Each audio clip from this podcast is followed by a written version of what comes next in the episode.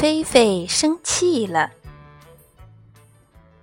当菲菲玩的正高兴时，她的姐姐一把抓住了大猩猩。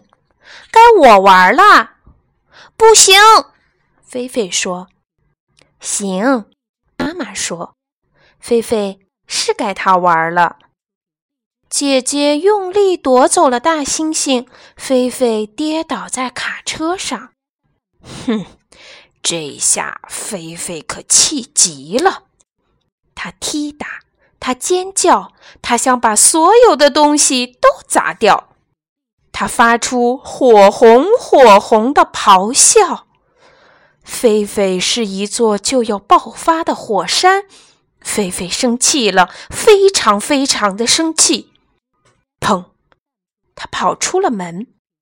他跑啊跑啊，一直跑到再也跑不动了。然后他哭了一会儿。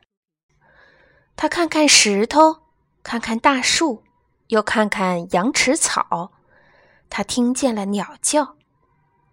菲菲来到老榉树下，他爬了上去。他感觉到微风轻吹着头发，他看着流水和浪花。这个广大的世界安慰了他。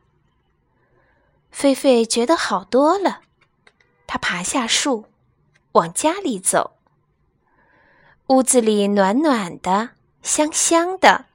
看见菲菲回来，每个人都很高兴，一家人又在一起了，而且菲菲也不再生气了。